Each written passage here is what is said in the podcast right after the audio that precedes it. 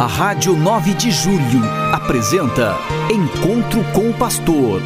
Na palavra do Arcebispo Metropolitano de São Paulo, Cardeal Odilo Pedro Scherer. Vós sois meu pastor, ó Senhor, nada me faltará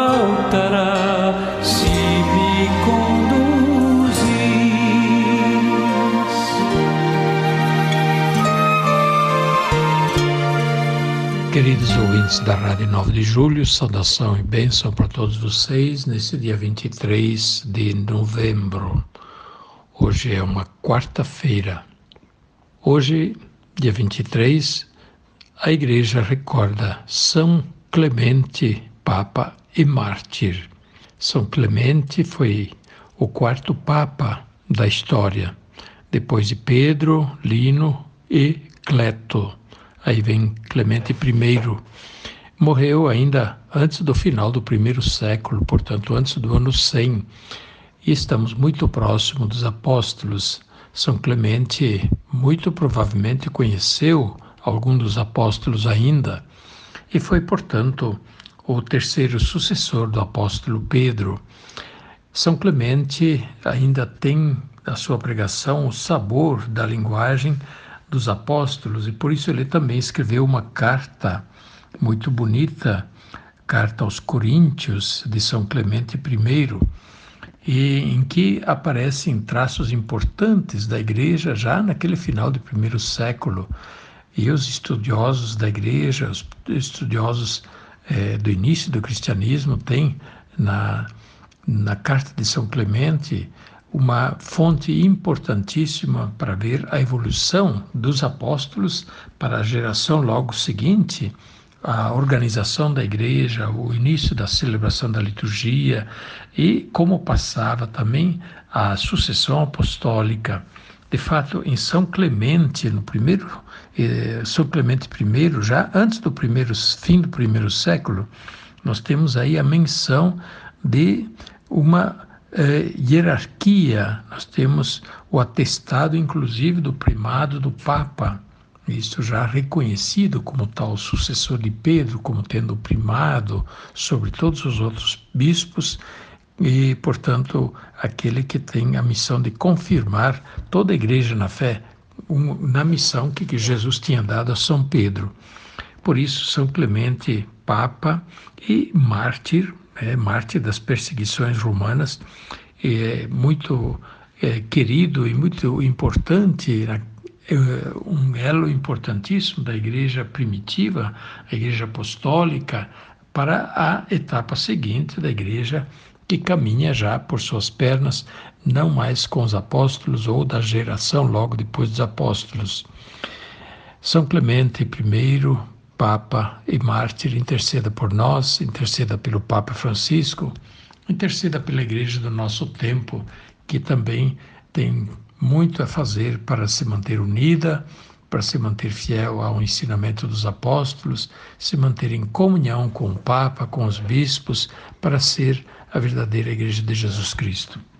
Junto com São Clemente I, nós recordamos também São Columbano, que foi um monge nascido na Irlanda no século VI e que da Irlanda ele foi missionário para a Europa continental, onde ele fundou mosteiros, sobretudo na região da Áustria atual, da Suíça, do norte da Itália, e de fato faleceu no norte da Itália em 615. São Columbano é importante como monge e missionário.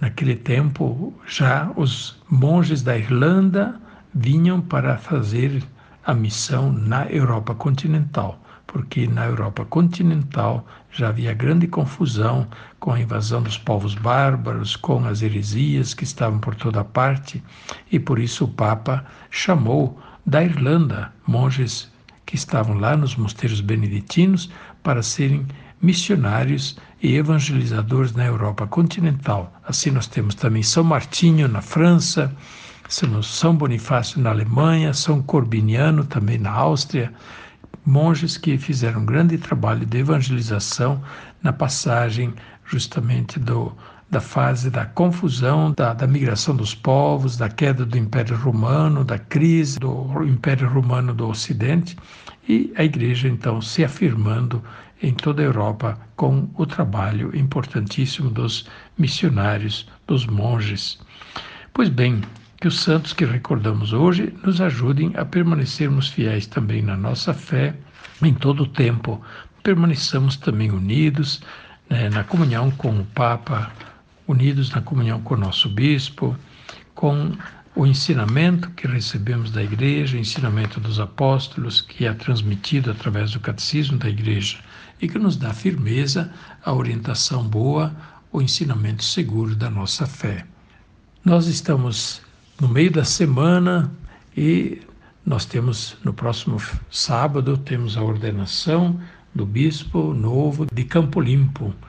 Sábado às quatro horas da tarde, a ordenação do bispo de Campo Limpo vai também ser transmitida essa cerimônia através da Rede Vida e através da Canção Nova. Os que quiserem, puderem participar presencialmente, farão muito bem, mas se não, também podem acompanhar através da televisão, a partir das quatro horas da tarde, no próximo sábado. E estamos nos aproximando também do início do tempo do Advento tempo de esperança, de alegria, tempo em que nós nos preparamos para celebrar o Natal do Senhor. Nesse tempo, eu quero recomendar mais uma vez que todos façam a novena de Natal. Procurem o seu texto, o livrinho da novena de Natal nas suas paróquias, ou através do padre da paróquia, podem procurar na cúria da arquidiocese ou na cúria da sua região episcopal. E também tem livrinhos da novena nas livrarias católicas, naturalmente. Portanto, é importante fazer a novena em família, em grupo, talvez na vizinhança. É o momento de se preparar juntos caminhamos juntos para o Natal e juntos vamos nos preparando.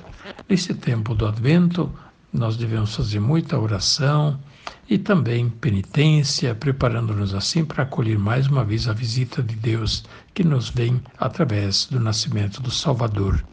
Durante o tempo do Advento, devemos também fazer uma boa confissão em preparação ao Natal. E é claro, nós temos o costume de ter nas nossas casas um presépio. É muito bonito esta tradição, é muito bonita porque ela visibiliza de alguma forma a cena do Natal e onde tem crianças, adolescentes, ajudam a preparar o presépio e criam aquele ambiente também em que se pode transmitir a fé explicando o significado do presépio, talvez lendo né, o início do Evangelho de São Lucas, o início do Evangelho de São Mateus, onde se fala do anúncio de Jesus, o anúncio do nascimento e também do nascimento de Jesus. Que esse tempo que nós estamos preparando seja um tempo muito proveitoso para todos, um tempo propício também para se reconciliar, fazer as pazes, superar talvez algumas briguinhas, alguns conflitos em família, na vizinhança, no mundo do trabalho. O Natal nos deve encontrar reconciliados e em paz com todos. A bênção de Deus Todo-Poderoso, Pai, Filho e Espírito Santo, desça sobre vós e permaneça para sempre. Amém. A Rádio 9 de Julho apresentou Encontro com o Pastor, na palavra do Arcebispo Metropolitano de São Paulo, Cardeal Odilo Pedro Scherer. Vós sois meu pastor, ó Senhor, na